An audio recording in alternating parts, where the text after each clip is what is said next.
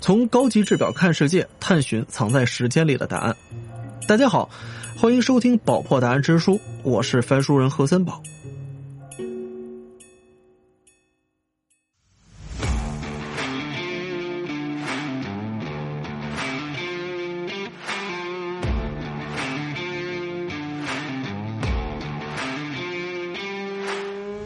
一只高级制表，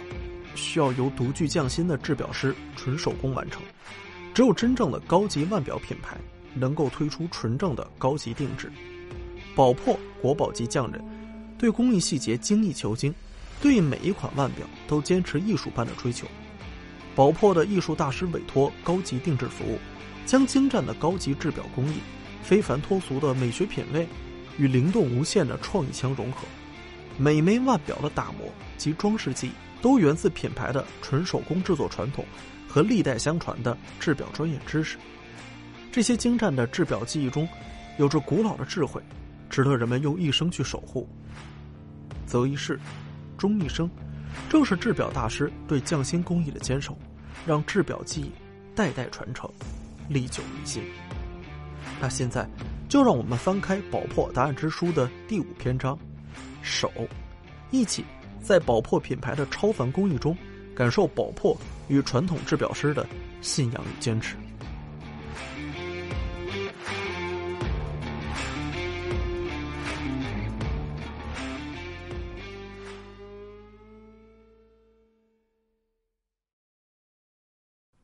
打捞最带劲的职业故事，这里是宝珀答案之书，我是天才不手 FM 的主播孟哥。今天我们这一集的主题是手，我们要讲匠人的故事。二零二零年，联合国教科文组织将钟表机械和艺术机械技艺认证为人类非物质文化遗产。机械腕表伴随着工业文明的发展，凝结了无数顶尖匠人的工艺。这期节目呢，我们请到了钟表文化学者常伟老师，跟我们一起回顾机械腕表的发展与文化，让我们一起认识手表背后的匠人们。我们欢迎常老师。各位听众，大家好，非常高兴和大家来讲钟表的故事。哎，常老师是一位在手表行业从业时间很长的一个文化学者啊哈、呃，因为我呢，确实从小就喜欢钟表，嗯那么二十年来吧，呃，从事钟表的行业呢，呃，也是将钟表的历史文化呢作为我的工作的重心之一嗯啊，所以呢，之前也出过几本书，同时呢，呃，也在做一些钟表文化的推广的工作。嗯，而且我看到您是已经到了手表大赛的裁判的级别了哈。呃， 对，这个其实就是叫日内瓦钟表大奖赛的评委啊，啊，因为我是从呃一六年作为评委的嗯啊，那么到二零一九年都是在瑞士每年去颁奖。啊，这个比赛是一个什么样的比赛？呃，这个比赛应该说是全世界钟表界的最高的奖项赛事了，那嗯它就有点类似于电影界的奥斯卡。哦，啊，所以呢，它从二零零一年开始到今年已经有二十二届了。我们在谈论手表或者说在研究手表的时候，对比手表的时候，现在都在对比些什么？具体一点物质的面向的话，我觉得一方面当然是技术啊，这种技术呢就包括近千年来沉淀的钟表的制造的技术啊，各种的零件、各种的机芯、各种的功能。嗯那么另一方面，我们不可忽视的就是艺术啊，嗯因为呃，钟表它不仅仅是钟表师制造的，而且呢还有很多的工艺师，比如说雕刻师、嗯珐琅师、珠宝师、打磨师等等。那这些手工艺人、匠师，他们也将一个钟表的价值发挥到最大嗯啊。所以从技术和艺术两个方面来理解一个钟表的物质的话呢，其实是我们更加客观的评价钟表很重要的标志。哦，那您小时候第一次对钟表有概念，或者说第一次对手表有概念是什么时候？大概是一个什么样的场景？我觉我记得当时是可能应该是初中的时候啊，初中的时候，因为当时我们知道孩子考试嘛，都要个钟表，都有个表是吧？啊小时候有个计时器，让考试也心里有点底。别哎我们那儿有个说法叫“走走字儿啊，对，”，就是别走字运。气好，走字儿、哎，嘿真啊是。您那儿也这么叫是吗？哎，这个很传统的叫法了啊，啊，因为这个呃，需要计时，需要考试用，所以呢，小时候呢就想说要有一个小的表要用，所以当时呢就发现家里有一个机械表，那滴滴答答的啊，不仅能够考试用，还平常我觉得还挺好玩的，所以整个的场景还原过来，我想就是一个实用加好玩的一个概念。嗯，好像咱们出生以来啊，在这个认知里面，手表就是跟人的生活息息相关的，仿佛这个东西已经跟人类共存了很久。但事实上，它在人类的文明里面的所存在的时间并没有那么长哈、对呀、你比如说，呃对钟和表哈、因为先有钟后有表是，啊那钟的出现那就是加差不多七百多年前了。嗯，啊、那么表的出现呢，要比它稍微晚一点儿，但嗯总体来讲呢，就是说一共快八百年了。嗯当然，在这八百年之前，还有很多计时器啊。嗯，咱们看很多的古代的影视里边，就是一炷香的时间，香就是一种简单的计时装置哈。对啊，我们中国人就喜欢用香来计时，所以有这个香篆的这个器物啊，就是把这个香打成一个中国的篆字或者一个字形，让它燃烧，从这个字头一直燃烧到字尾，结束就是多长时辰。但是中国最早的技术吧，你看现在从考古的角度来讲，山西有一个陶寺遗址啊，嗯那基本上那都是。呃，公元前上千年了，那都哦是五六千年，它这个这个当时都有最早的圭表，嗯就所谓圭表，这个表不是这钟表的表啊，哦，就是说它是一个杆子木杆儿嗯啊，用来投射日影的。啊哎，所以通过这个日影的长短，能够辨别一年当中的节气，哦，比如说冬至、夏至、春分、秋分，它对主要是通过这个圭表来，呃，把节气来确定的。嗯，那后来呢，我们又出现了日晷。对啊，日晷呢，大家就见得多了。你比如说，你去故宫，对去去那个呃宫殿门前一看，哎，这不有一个石盘，上面有一根针儿是什么东西？就是日晷。嗯那么日晷的原理其实跟圭表差不多啊，哎但是日晷的计时测量的是一日的时间嗯，啊，一天，比如说十二个时辰啊。但是因为太阳只能在白天有嘛，你晚对上你就没了，那对日晷没作用怎么办？那我们中国还有一个叫刻漏或者叫铜壶滴漏。嗯那么就是用水流的计时方法呢，来测算时间嗯，这是不是跟那个流沙计时的原理是一样的哈啊。？对，那么后来在明代的时候呢，就有人说，哎，你看水冬天不是也会冻吗？是吧？嗯，对呀，这个呃也有问题也滴不了啊啊，哎也有它的局限性，怎么办呢？嗯那就用沙子吧。啊那，明代人确实用沙子来解决这个问题，但后来又发现沙子容易阻滞，对呀，哎，所以啊也堵了不好用而且各地沙子的那个细腻程度可能也不一样，啊。对呀，嗯， 你这个就就更对细对不了表啊。啊，对，所以这样的话呢，实际上呢，在钟表出现之前呢，嗯，中国古人包括西方人呢，他们其实都有不同的计时器，但这些计时器呢，往往都是借助于天然的方法或者天然的物料。对，那这样的话呢，它受到的影响或者制约还是比较大的。嗯，尤其也不能做到统一，啊，对呀、它统一的程度决定了人类合作生产的效率，对呀、它统一的越紧密，它的生产效率就越高嘛。那那标准化的问题就很重要吧？对对对吧？对但是你的是这个沙漏和我的沙漏不在一 回事儿，那就麻烦了，对不对？对对对，所以这个标准化的出现或者时间的划一呢，我觉得还是要从钟表说起。嗯，那我们就请常老师今天讲一讲手表的历史，这些古老的计时装置是如何和人类一起走到今天。它不仅能计时，还承载着艺术和工艺，以及背后这些工匠的故事。好，那当然，我们如果说到钟表的历史的话呢，那就必须谈到了呃十三世纪后半期哦的欧洲。嗯哎，那么大家知道，十三世纪后半期其实基本上还处于一个中世纪的晚期啊、嗯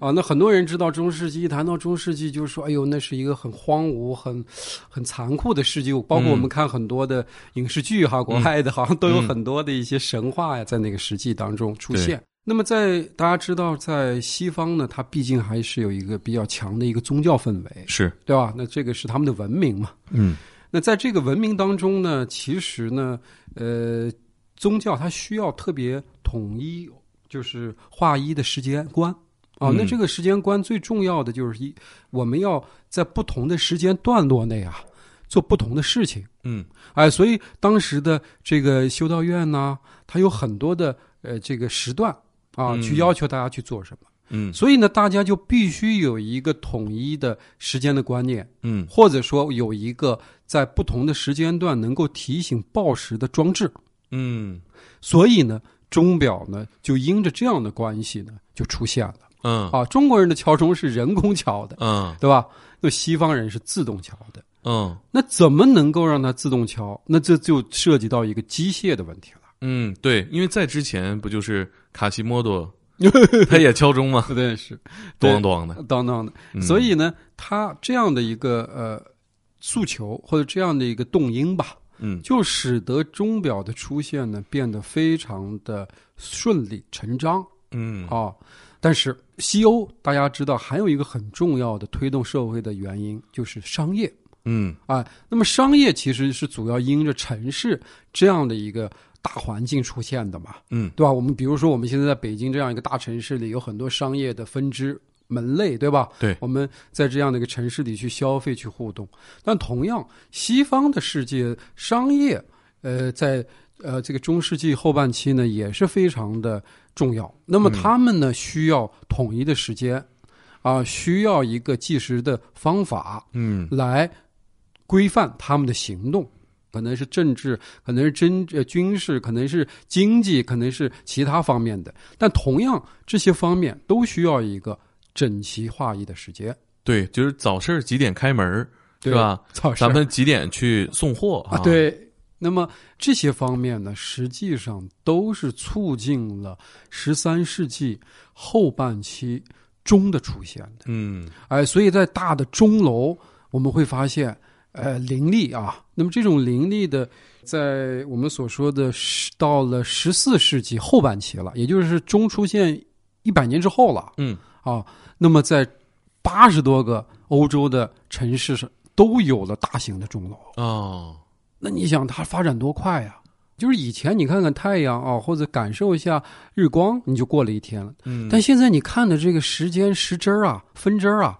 总在走，对那这个这张力特别大。时间变得有形化了，所以呢，这个这种时间的张力，让我们感觉到，哎呦，这个这个时间过得太快了。或者你在有限的时间内，如果不做点有意义的事儿，好像 对不住这一天似的。对，就我觉得 就是这个开始琢磨如何提升效率了。啊，对，那会儿钟的这个运转方式是机械的吗？那当然，呃，钟的出现呢，主要还是一个机械装置这个发展的一个原因。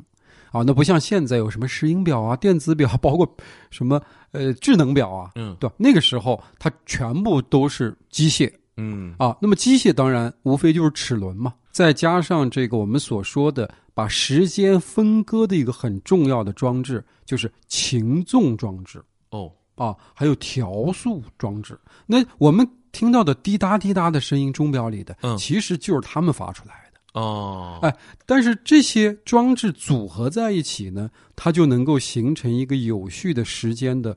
计算嗯啊。那么同时通过这种计算呢，有联动的装置呢，还能够敲击钟铃。嗯哎，所以你看，最早的这个钟不但是机械的，而且它必须发出声响。对，所以我们在这个呃外文单词 clock 啊啊这个单词里边，其实它还有一层意义啊，就是听的意思。哦哎，所以我们最早的钟，你看 clock 嗯听，嗯哎，而 watch 就之后演变的 watch 就是看，哦啊是吧？你看对对 watch 对有对看的意思吧？啊哎，所以在这一方面来讲，钟不仅仅是机械制造的，而且呢，他们还是最早期的我们所说的锁匠啊，包括这个铁匠啊去制造的。哦，这哎个时候贡献这部分工艺的匠人主要就是锁匠和铁匠啊。对，因为你想，一个钟表它是个全新的东西哈，对，它没有相关的匠人，嗯，那么谁来承担齿轮呢？机械装置的制造呢？对还是工匠，对尤其是金属匠。嗯哎得做的精密啊。啊，对，一个是精密，一个是它能够塑形儿啊，把嗯齿轮变成一个圆形呀，有齿啊，要需要他们这种匠人去做的。所以你看，最早的这个钟表匠哈，都是来自于这些什么铁匠工会啊、哦金，匠工会啊，就是这些金属匠人。嗯，这个有明确的发明人吗？呃，很遗憾啊，这个钟表它的出现的时间是有文献的啊，比如说我们说但丁有一个著名的神曲，嗯啊、那是在十四世纪初写的，嗯那它里边就有很多有呃一些章节就谈到了钟表的齿轮呐、飞转嗯如何如何，但是谁来发明钟表这个事情啊，还真没有这么详细的记载啊 哦，但是从另一方面想，就是很多的发明其实它的肇始者呢都没留名。嗯，对吧？但是呢，恰恰又证明了它肯定都是能工巧匠所为。是，这也代表着当时的最高生产力和最高的工艺啊。对，这个时期就是机械钟，嗯对吧？机械钟，啊对没错还没到表的阶段。呃，表当然呃还没有到，但是钟呢，它其实也是有个演进过程的。刚才我们所说的钟，其实都是户外钟、哦，钟楼、钟楼，大钟。嗯但后来呢，有一个很重要的发明创造哈、就叫发条。嗯、哎，还有一个跟发条匹配的呢，叫做军力圆锥轮儿。哦，这两项东西出来之后呢，就能够把钟的体积变小。它其实从大到小也经过了一个演变的过程，嗯，但在这个里边的发明创造和匠人实现呢非常重要，因为微型化之后呢，匠人的手艺要求更高了，对，更精密了。更精密了。嗯表的出现呢，呃，最早大概是在呃十六世纪初叶、嗯啊，哦在德国。为什么会在德国？因为德国那个时候是一个金属加工的中心。哦，啊，它有两个城市，一个叫奥古斯堡，一个叫纽伦堡，嗯有非常多的金属匠。嗯，哎，所以现在非常多的博物馆里的钟表呢，都是，尤其是这个是文艺复兴时期的钟表，都是来自于这两个地区的。嗯啊，所以呢，最早的呃这个表呢，呃，它虽然是呃用视觉来观察时间，但是它相对体积比较大。哦，手表比较大呃，不是手表，呃手啊表我们一会儿再说到。哦，还这没个到时手候表呢，还是一个比较大的一个表啊啊，你就想象它是怎么样的呢？它是悬挂在脖子上，吊在胸前看的。哦，你想它得多大？那这怎么看呢？就是哎低头哎搂起来那那看，你就搂起啊来看会儿。但是啊话说回来，那么很多的这些人戴的这种表的肖像，你观察看上去呢，其实也不是简单的看表，嗯其实也是一种身份，是一种地位的象征。对，啊因为从方便上来讲，我觉得对他们来说可以挂在下人的脖子上，那 就看着方便点。那这个这个不会，这个这个在在他们舍不得是吧？哎对太贵重了。嗯一个是太稀有了，第二个呢，呃，其实呢，他们还有一种特别强的隐喻，就是我是一个珍惜时间的人。哦，你看，哦我把钟表都放在我的这个身前，哦都有要这身层上含义。，对，所以你你如果观察这个，有一个非常著名的画家叫提香啊，嗯那提香有很多的肖像画啊，嗯在这个画面里，除了人物主体以外，都会出现一个小钟或者表的表的东西。啊就是因为它要象征这个主人，这个所谓的这个这个肖像的主人，他是一个珍惜时间的人。嗯，分秒必争对，嗯你看，它带有了某种社会化的概是概赋念。予了新的含义。对，嗯，所以这一点呢，在呃表出现之后啊，其实越来越明显的一个趋势了嗯啊。呃，那么当然这个呃表呢，呃。它是发展的啊，嗯它不是说一成不变的。对刚才我们说的表，因为初期的时候它都比较大，但是后来慢慢慢变了，变得就是说，哎，可以放到手心当中了，嗯，小了。哦而哎呀就是怀表了。啊，对，你说怀表这个概念，好像大家都说啊，嗯怀表怀表，但实际上呢，怀表跟这个英国的这个国王乔治二世呢也有点关系，就是因为他呢把这个西装的背心儿引入了正装嘛，啊，呃他其实有了一个放怀表的一个放置处了啊。哦，那么乔治二世呢有这样的一个正装的发明啊、就是背心嘛，所以呢后来到了十九世纪吧，呃，绅士们戴怀表嘛。嗯啊，都是啊在马甲的口袋里、背心的口袋里哈，嗯这样的一个方式。呃，所以呢，这就证明了表在慢慢的变小、嗯精巧化。但是在这种精巧化的过程中，有两种创新嘛，一种是技术方面的创新，嗯，你怎么能做薄呢？对呀、对吧？你肯定是齿轮呐、机构啊，它有薄的这样的可能嘛，嗯，这是技术实现的。另外一个还有一个呃美学手工艺术的一个实现哦啊，比如说在怀表发展当中，雕刻啊、珐琅啊，嗯包括珠宝镶嵌呢，其实都是和表的发展如影相随的。嗯，在怀表阶段就有艺术家或者说工艺上就有了艺术成分的注入哈。对，因为你看这个，咱们就拿这个珐琅来说哈，珐琅它其实就是一六三零年左右啊，嗯它就有了珐琅植入到钟表的这样的一个趋势了。嗯，哎，所以很早十七世纪的时候就有了。我们现在好像认知里边就是手表要买瑞士产的，对，嗯哎，那所以呢，为什么大家有这个观念呢？一方面当然是因为大家现在所能够看到的好的，或者说高档的吧，钟手表是来自于是，还有一个很重要的原因就是瑞士人做表，它其实比较早。嗯啊，你比如说瑞士的呃最早的呃钟表师的组织，在一六零一年就建立了，嗯，对吧？那也有四百多年了。是哎，那个时候还在中国的明代啊嗯，万历年间，嗯哎，而且那个时候刚刚呃中国的皇室才有了第一个钟。啊嗯 可以可以说两个钟吧，因为当时给给给万历皇帝这个送了两个钟啊，送了两个 对对，送了两个钟啊，就所以，呃，这是一个很有趣的一个文化现象。那个时候，瑞士钟表业就开始了，而且呢，呃，因为呃，当时的瑞士呢，呃，有一个大的城市就是日内瓦，嗯啊，这个城市有很多的，呃，我们所说的移民，哦啊，其实这个移民都是从法国、德国来的，你知也道不远，也其实不远，也不哎，远嗯但是你知道，刚才我们讲到了，这些国家都有一些钟表的早期的尝试和制造，对，哎，所以这些人呢，移民的这些人呢，都是这些钟表师，哦，哎，所以你可想而知，呃，瑞士慢慢就把人才给聚集在一起了嘛，嗯，到啊对这吧里切磋一番，啊，对，那么这人才一聚集，那当然他们会做出好东西了。嗯啊，那这个时候呢，我我们就会发现，呃，瑞士有一有一个山脉啊，我们或者叫山谷吧，叫朱罗山谷嗯啊，那么也就是儒拉啊，儒拉朱罗，我们翻译成朱罗山谷。那在这个山谷里面呢，就零散的分分布了很多的呃钟表师哦啊，那么这些钟表师后来就制造了自己的品牌，创造了自己的品牌嘛。啊那么其中有一个就是一六九三年吧出生的一个叫贾汉雅克保珀这个人、哦，那那这听起来是宝珀的创始人，啊，对，那这个人呢就非常早的创立了一个品牌，早到什么时候呢？早到一七三五年，一七三五嗯年又是什么时候呢？是乾隆登基那年，啊，继位吧，继位那年，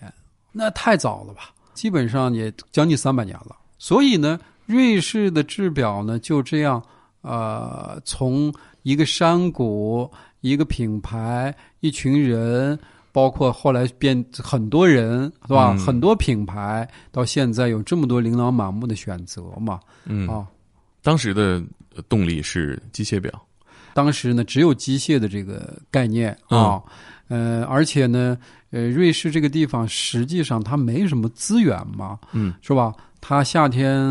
种种草，放放牛，做点奶酪。到了冬天呢，没事儿干，大雪封山怎么办呢？就做一些这种金属的加工的活计，嗯哎，所以就存在这个特别早的这个钟表的各种机械零件的分工制造，就是哦你做齿轮，嗯啊我做发条，嗯，它做调和，那么大家做不同的东西，最后传承一个表，嗯这样的一个分工合作的机制。嗯，他们会怎么传承呢？会如何跟自己的下一代介绍钟表这个事业和价值呢？我觉得它首先呢，他们认为钟表是一个很神圣的东西啊，嗯呃，因为你看这个我们大千世界啊，日月星辰其实都是很有规律的是，啊，都是有条不紊的。那钟表本身也是这样的，嗯你只要给它一些动力，它就会有条不紊的滴滴答答作响，嗯对吧？形成十分秒的节奏。嗯那么也形成了我们所说的计时性啊、精准度。嗯所以呢，做钟表本身是一个做，就像一个做世大千世界的一个世界，呃，就是这样的一个工艺，是很神圣啊、那当然，这是一种追求和信仰的。嗯那么还有一个就是家族的传承，它毕竟有对于工艺技术，包括手工的一些积累，嗯，以所以一代一代人做东西呢，其实它会越来越好做的，嗯因为它这种手艺啊，它等于是一代一代传承下来的话。它能够让他的手艺更娴熟，嗯，让他之前没有呃解决的问题继续解决，直到完美。所以呢，家族它对于匠人的这种发展和历练是非常重要的嗯啊。它不像我们在一个可能一个表厂工作的几年就离开了嗯啊，他一辈子都在那个他的家族的事业里边啊。所以这一点来讲呢，我觉得。宝珀表它提供了一个特别生动的匠人传承的一个案例。那手表是什么时候发展到从贵族才能戴，宫廷之间送礼，一直到我们所有老百姓全都能用了？其实，呃，在手表发明之前，哈，因为表发呃怀表的历史比较久远嘛，所以其实也有一些创新者呢认为，呃，不能很少人戴呀，啊我们应该是普及化呀，工业文明，它其实促进了大家对时间的掌握。对每个人产业工人他也需要统一的时间。嗯，那你不能说我每天都侧着耳朵去听 对钟楼的声响去，嗯那一一晚上睡不好觉，那也不可能。所以呢，也有了这种所谓的廉价表的可能。哦，但在这个方面，促进者呢应该是美国人嗯啊。美国的，因为你知道他在呃十九世纪后半叶的话，它主要是工业化制造，工业化和产业化。会使得钟表的机械的零件标准化，会使得钟表的走时啊各方面它更有一个统这个统一性的。嗯啊，它会提升这种钟表的质与量。那么好，那么瑞士人发现这个情况之后呢，他们向美国人学习嗯啊，美国学习之后，他们也开始用这种工业化、产业化的方式来做钟表了，嗯来做做表了嗯啊。呃那这个之后呢，就会有廉价表的出现，因为嗯有量了嘛，对对吧？那所以呢，到后来的时候呢，挺便宜的表可能只需要十个美金，或者甚至一个美金就可以买一个怀表。哦，啊，那当然，这些怀表的配置就不需要什么金呀、银呀的，它嗯只是个钢壳、铁壳了哈。能走字儿就行啊，哎，它最主要就是走字儿、嗯，走时间。那么，确实这个时候逐渐的普及了。那么什么时代呢？大概是在十九世纪的末期，啊，十九世纪的末期，也就是我们的晚清的时候啊。嗯鸦片战争都爆发了。哎，对，都爆发了大概的四五十年了。嗯，对，那会儿这个交流，商业交流就变得很密切了。呃，对，其实你要说到商业交流，其实瑞士表，呃，它还有一个很重要的就是它都已经远销海外了嗯啊！你看，整个十九世纪啊，呃在瑞士专门给中国人制造的一种表，哦外文的这个词汇呢叫中国市场表，哦，但是这么中具体啊，对，但嗯是中国人有自己的称谓嗯，叫大八件，大八件儿，哎，所以在哦清朝人的书籍里面呢，就有写着大八件怀表如何如何。嗯，有什么特别吗？在文化上？嗯，非常特别啊、首先，它的表壳大部分是采用白银的啊啊、因为什么呢？因为中国人认为银子很值钱嘛嗯，对吧是我几两们的货币啊、嘛。对，这个本位货币。嗯那么，呃，第二个呢，中国人呢，呃，喜欢钟表，还有一个就是他需要看，需要看钟表的走时的这种感觉，嗯所以呢，它的表上面呢是大秒针，哦秒针是长长的，跟现在的手表一样。哦但是你如果比对同期的欧洲市场的怀表呢，这些表都是小秒针的，哦在六点位或在九点位有一个小小的秒针盘，嗯呃，和中国的大八件完全不同。啊哎、还有一点就是说，我们不仅要看表的正面，我们还要看表的背面，所谓的机芯儿。啊所以，大八件的表的机芯儿呢，它都是鎏金的呀，雕刻的呀，充满着匠人的手工艺术。哦哎，所以你说匠人无所不能，真的是无所不能，因为他一方面他是要把技术的东西实现了，还要把你所需要的视觉的东西实现了。嗯对，所以在大八件上表，大八件表之上哈，我们会发现特别强的手工艺术。嗯包括珐琅，包括雕刻。嗯，那您就给我们讲讲珐琅和金雕。如果说雕刻的话，或者说精雕哈，金属雕刻，嗯呃，我觉得一方面呢，它确实和钟表的结合的非常的紧密啊。嗯那么在表最初出现的时候，其实有很多的很多的表的表盘、嗯表壳，嗯甚至机芯啊，其实都是雕刻的。那么雕刻呢，无非它有各种各样的图案，比如人物的，比如风景的啊，比如动物的，比如植物的。那其实这个特别多啊，这个而且呢，它在金属上雕刻出来这些纹样之后呢，会使表显得像一个特别强的工艺品。嗯啊，所以为什么钟表它不仅仅是一个机械计时器，它更多的融汇了手工艺术呢？就是因为表的初级的形态都是这样的，嗯哎，初期的形态都是这样的。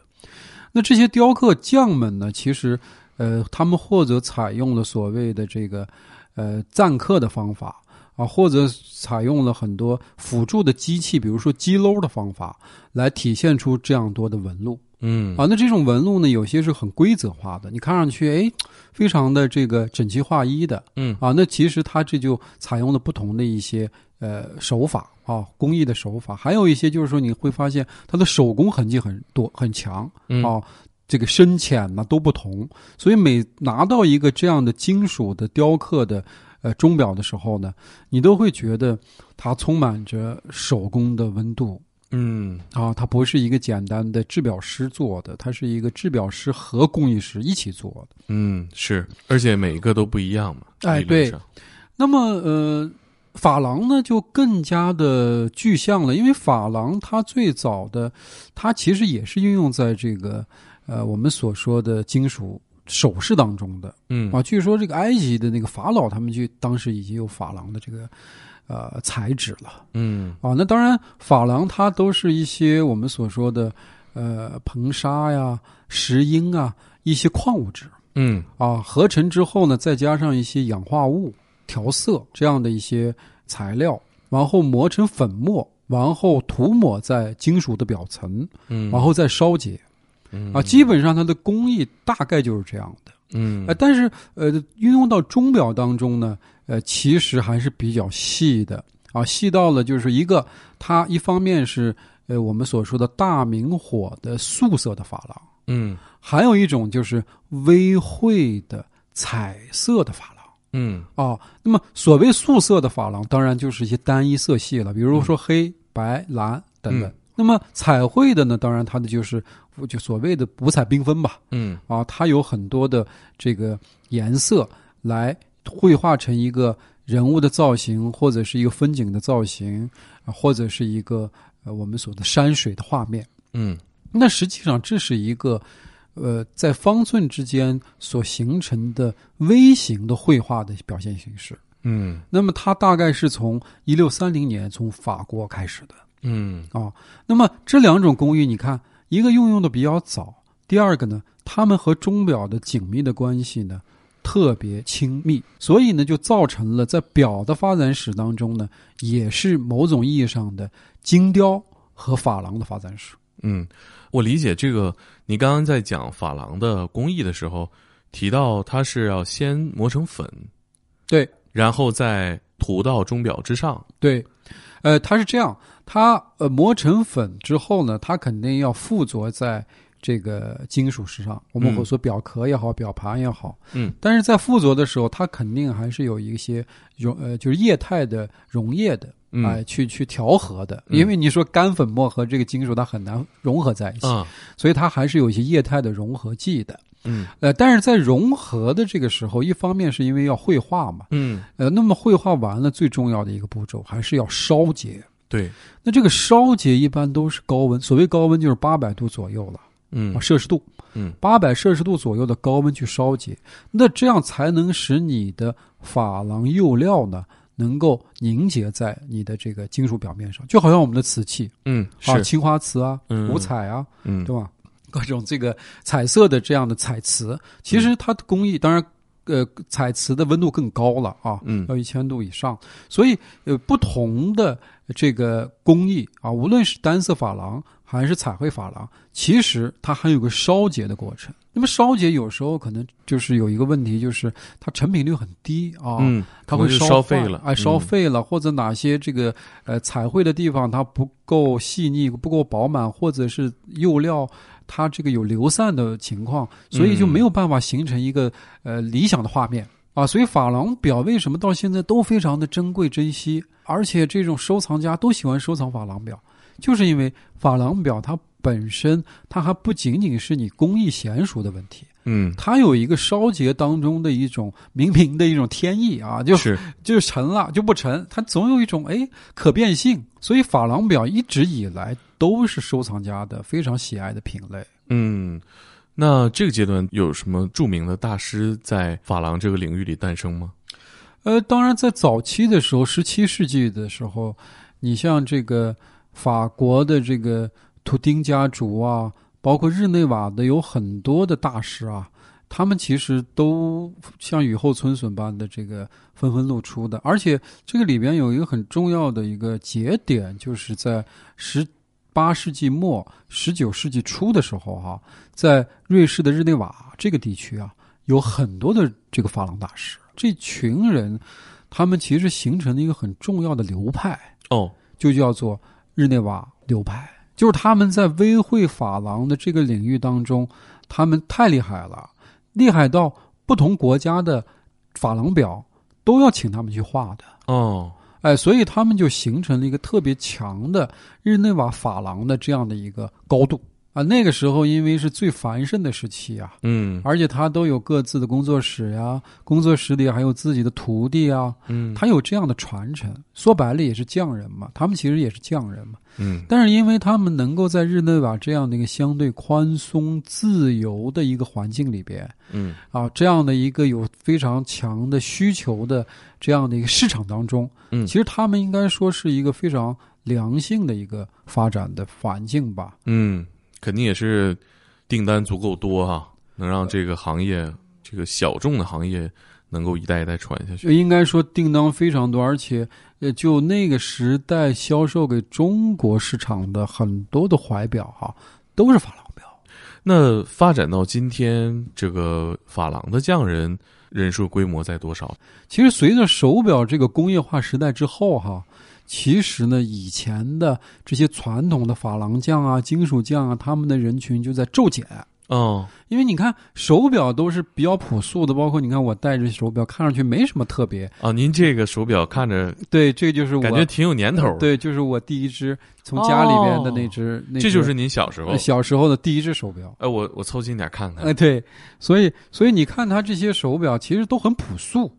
是吧？哦它不需要怀表时代那么多的手工艺在里边，嗯那这样就造成了市场萎缩了啊！啊尤其越是手表发展大时期，比如说五十年代、六十年代嗯啊，他们他们运用这些手工艺术的成分就越少。嗯啊，因为大家，尤其消费者，他也没有那么强的诉求，他不像更早的消费者，他们是对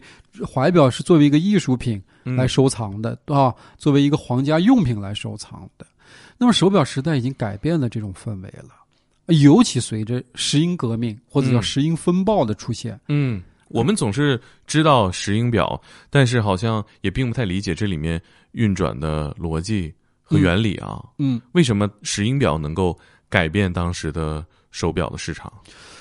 石英表实际上呢，瑞士人很早也开始研发了，也大概是在一九六几年的时候啊。呃，他们当时呢就认为这个传统的机械表呢，其实它的准确度还是受限的嗯，哦是，啊，因为毕竟是机械的嘛，它的震荡的频率其实是有一定的限制的啊，是金属的零部件嘛。但是呢，他们会发现，如果是把石英振荡器加到这个表里边儿，哎，它的这个走势精准度会很高，高到什么程度？高到每个月可能才有几秒的误差。哦但，是普通的机械手表的话，一天就有几秒的误差。嗯那怎么是在一个数量级？不可能嘛。对，所以石英表一个是更准确，第二个，你像我们的手表、机械表，它都需要上链的嘛，上调的、嗯啊。无论你是手动上调还是自动上调，它的动力来源一定是发条。嗯但是石英表它是用电池，嗯，也就是一个电池能解决一年两年不用你去上发条的问题，它嗯没有发条了，它是对电池电力了，嗯它通了电之后它就会震荡，就像我们那个摆轮哒哒哒哒哒，它一震荡它就有频率嘛，对吧？它就输出这个信号，那么它它这个频率越高，它输出的肯定它就越精准嘛。嗯啊，所以石英表精准，就是因为它不是我们传统的摆轮的调速装置，嗯，而是石英振荡器这样的一个高频的、高赫兹的啊物理的这样的一个呃输出吧。嗯所以呢，它其实革了传统机械表的命。所以我们说石英革命啊，其实是一个非常凌厉的一个来势汹汹的一个革命。嗯哎，所以在整个七十年代，在整个瑞士的手表业，包括我带的这个品牌，其实都消亡了。为什么呢？因为市场需要的、爱好的是石英表，嗯市场对传统的机械表的又要上调又不准确的这样的一些先天的情况呢，嗯就好像特别在意了。嗯啊，所以石英表迅速的普及，而且石英表你知道它是量产的，大机大工业化的，对它的价格可以从高到低的，是吧？你刚出来的时候，一个石英表好像要两千多美金啊，嗯但后来可能几十美金就可以买到，嗯谁都可以用很少的钱来消费一个相对新颖又时髦的东西，嗯所以七十年代的钟表市场被石英表占据了，嗯被电子化的东西占据了。嗯那这个时候你，我们再考虑到手工艺术的附加呢，当然可以也有附加，主要是在一些表盘的材质啊、珠宝化的镶嵌啊这些装饰的外观上来表达的。嗯我们又没有办法使更加传统的精雕珐琅这些工艺呢有一个特别好的展现嗯啊，因为你展现的话，说白了还是没市场啊。嗯是吧？所以呢，这个时候呢，瑞士表就遇到了非常大的发展的困难。在石英表崛起之后，哪个国家的手表最为世界老百姓所欢迎？那当然就是我们的邻国日本了嗯啊。那么日本，你知道它的微电子技术是比较发达的，嗯而且它敢，它也抢到了这个石英表的这个我们所说的商业用途的这样的一个环境里吧。嗯所以呢，它的石英表市场的份额是非常之大的，啊，所以应该在某种意义上，七十年代瑞士是败给日本人的。呃，但是嗯这个世界很有趣的现象就是，人类对于传统的东西总有一种向往啊，总有一种偏好。嗯所以八十年代、九十年代，慢慢慢慢，机械表这口气就缓过来了。嗯大家又特别喜欢我们这种传统的代表一一方面制表的技术，第二方面制表的艺术啊。那技术和艺术在机械表呈现的这种温度，又唤醒大家对于机械表的爱好。嗯哎，而且呢，也有很多的拍卖公司啊，啊，一些拍卖行啊，他们一直在拍卖古董的怀表啊、早期的手表啊，也唤醒人们的这种意识。嗯哎，所以呢，你看现在为什么我们很喜欢买一个机械表，嗯是吧？实际上都是通过八十年代、九十年代这样一个历程过来，让我们重新又回到了这个代表着呃我们所说的人类非物质文化遗产的机械制表的这样的一个氛围当中了。嗯，像珐琅技术这些大师或者说这些工匠，至今有没有依然比较有名的，能够被世人所熟知的这个群体，现在有多少人？相对于制表师的群体而言呢，手工艺术师的群体是人数非常少啊，嗯那就是基本上你一个手掌的指头就可以算得过来的。哦，你像金属雕刻的话呢，呃，它有个别人，我记得在日内瓦有一个呃一个先生啊，他就是专门做雕刻的。嗯但是呢，你像珐琅的呢，前几年日内瓦钟表大奖赛有一个呃特别的奖项，就颁给了一个师徒俩，都是嗯女士。嗯那他们俩呢，就是呃珐琅匠啊，珐嗯琅师吧。那么他们呢，都是说白了，都是自己有工作室，然后接一些订单嗯，去给一些品牌制作。啊，应该说你在，即便在瑞士这个土地上，这些人都都是三五个人的嗯啊，太少了。那岂不是这样的手表本身的全年的产量也非常少？一方面就是这种精雕的或者是珐琅的表的产量是极其少的，嗯啊，第二个就是说，呃，表厂啊，有一些表厂它就有意识的会把这些匠人呢，呃，收罗在这个公司内。提供一个非常优越的环境啊，哎，去给他们实现他们的技艺啊。所以呢，在呃这个二零呃这个一三年开始啊，其实保博表他就有几位这样的匠人呢，在他的百年的工坊内工作了。嗯哎、所以从那个时候你就会发现，呃，有很多的，呃，我们之前看不到的一些成系列的，呃，有这个题材的这些嗯珐琅表，甚至是精雕表，嗯出现在了宝珀表的这个设计当中了。嗯那么你看，我印象里边，呃，这个宝珀表它就有几套珐琅表哈、嗯特别有趣儿的就是，它跟中国的传统的题材，比如《西厢记》，比如《梁祝》嗯啊这样的一些题材有关系。你要知道，中国的文化的这些表款当中呢，它都是以人物的露出嘛，嗯，都是有主题的人物啊，比是如梁山伯与祝英台，对吧？比如这个，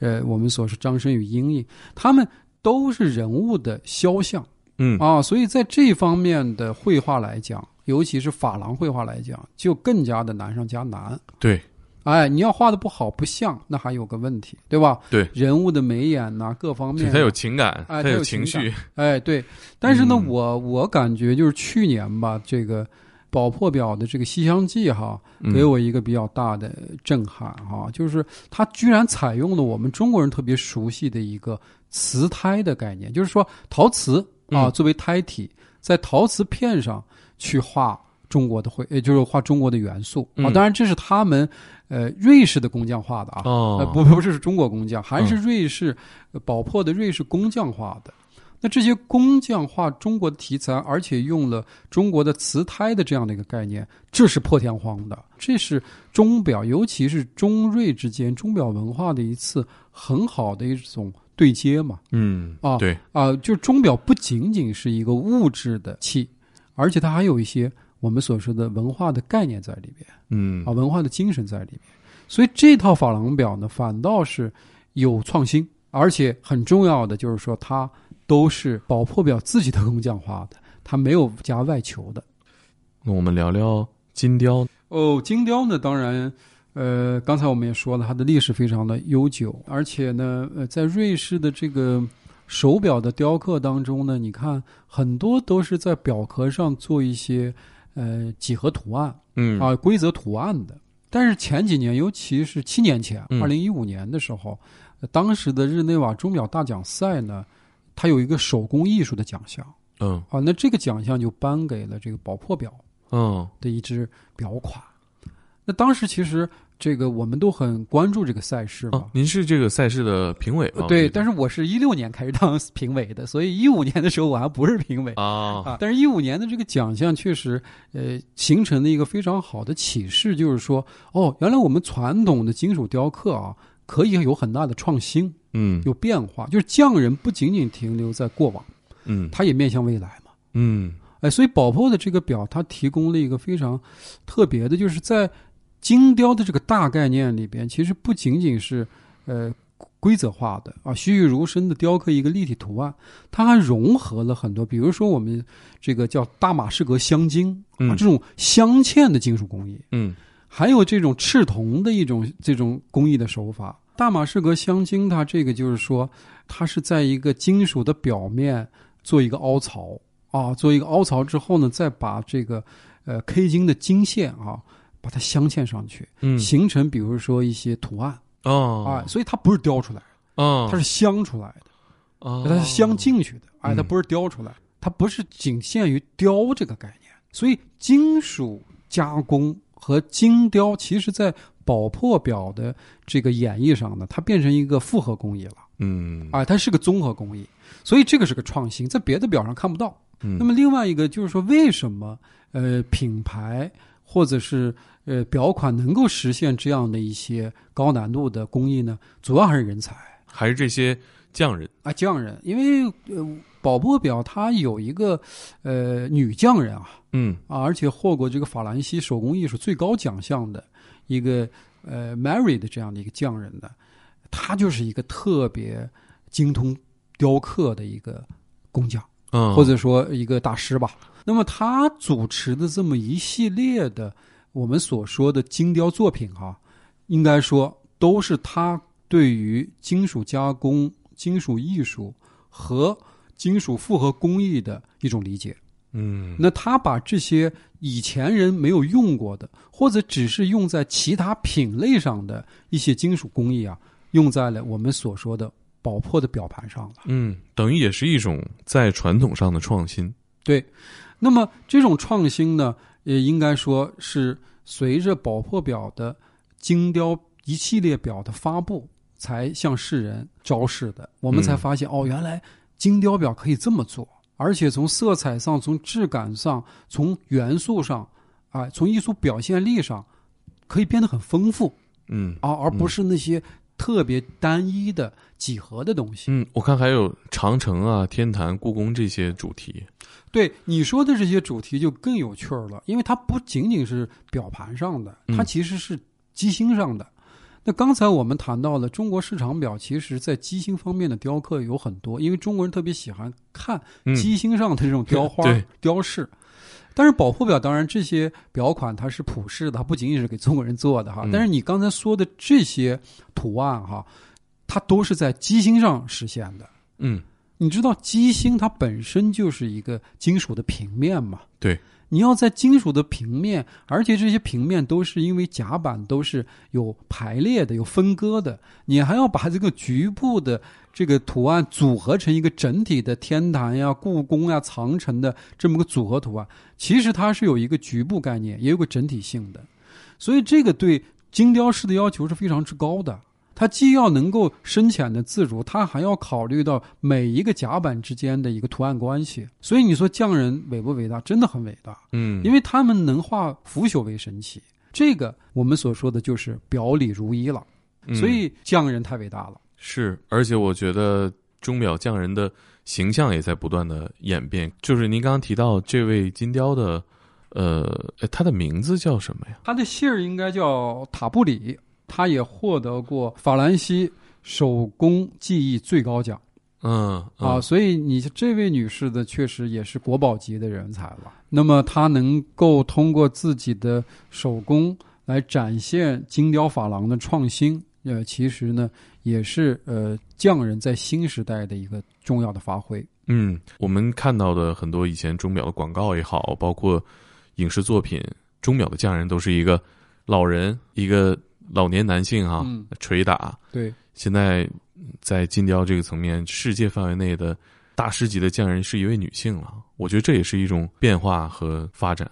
对，其实这个性别这个问题呢，我们中国人可能觉得很多领域的高手都是男士哈。因为传统里边，它古代社会都是传男不传女嘛，对，这就是男性继承这个家族的产业和技术。当然这是一个传统的理念了。嗯，但是因为在西方的这个工匠体系里边呢，因为他们很多人，呃，比较年轻的时候呢，就进入了我们所说的技术学校啊，嗯技工学校，呃，来施展自己的手艺，来锻炼自己的这个手工艺。嗯所以呢，反倒不仅仅是男性主导的啊，反倒是有很多杰出的女性呢，依然是呃匠人的代表。比如说，其实瑞士制表业里边也有一些女性的制表师、嗯啊，她们其实有时候也担任了很重要的角色的嗯啊。塔布里女士呢是非常突出的啊，嗯因为确实她不仅仅是这个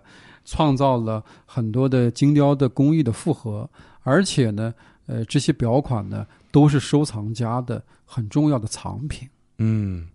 我觉得这其实也体现了，呃，一个行业或者说一个品牌的价值观，它跟匠人的结合，体现了他们共同的价值观。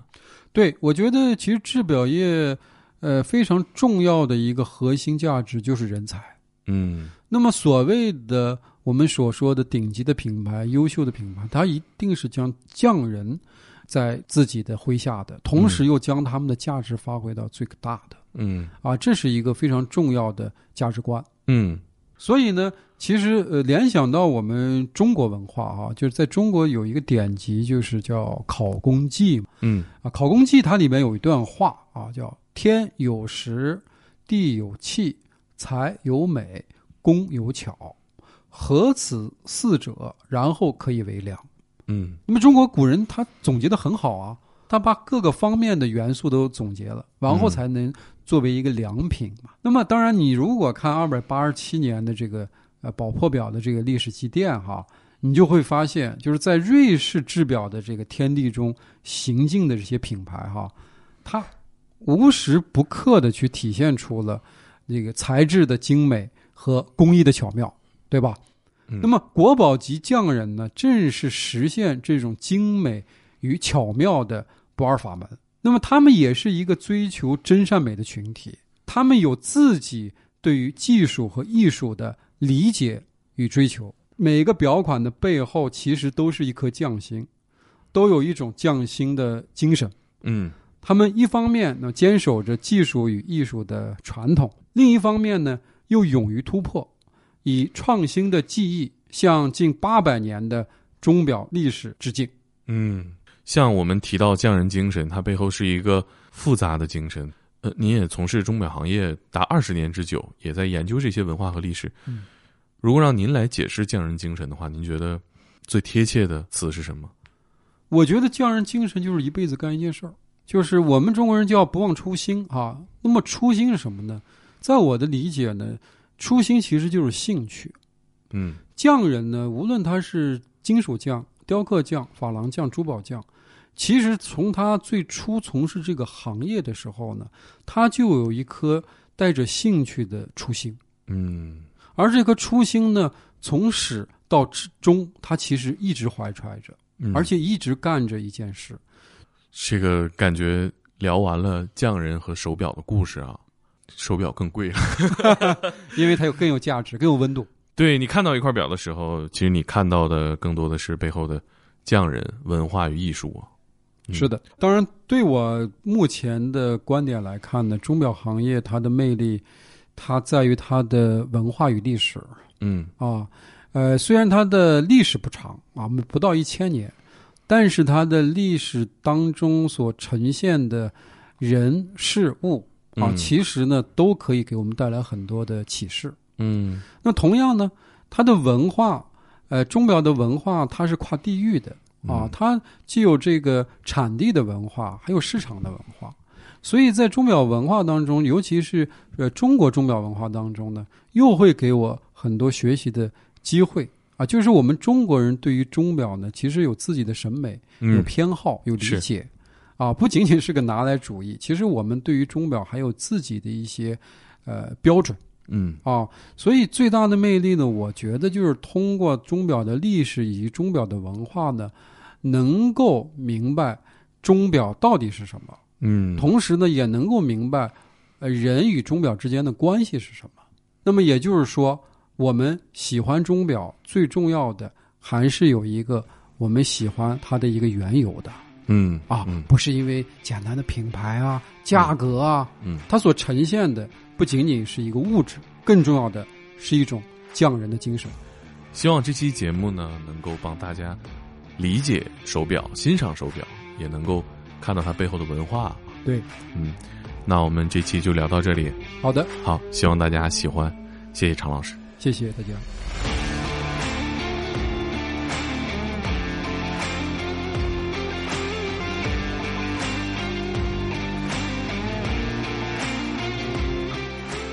坚持，让时间更有价值。艺术大师们对于工艺细节一丝不苟的追求和众多绝无仅有的独门秘籍，使得宝珀品牌成为高级制表的代表。真正的高级腕表品牌才能推出纯正的高级定制。只有将精湛的高级制表工艺、非凡脱俗的美学品味与灵动无限的创意相融合，才能打造出能够真正满足顾客需求、实现顾客梦想的作品。近三个世纪以来，宝珀制表大师独具匠心，将他们的卓越技巧、创新理念奉献给制表艺术。这些宝珀沉淀下来的超凡工艺，让宝珀艺术大师系列成为了钟表收藏家们的珍贵藏品。下一期，让我们翻开新的篇章，社会时钟，感受宝珀品牌对于高级制表与海洋探索与保护的坚持与信念。我是何森堡，感谢收听《宝珀答案之书》，我们下期见。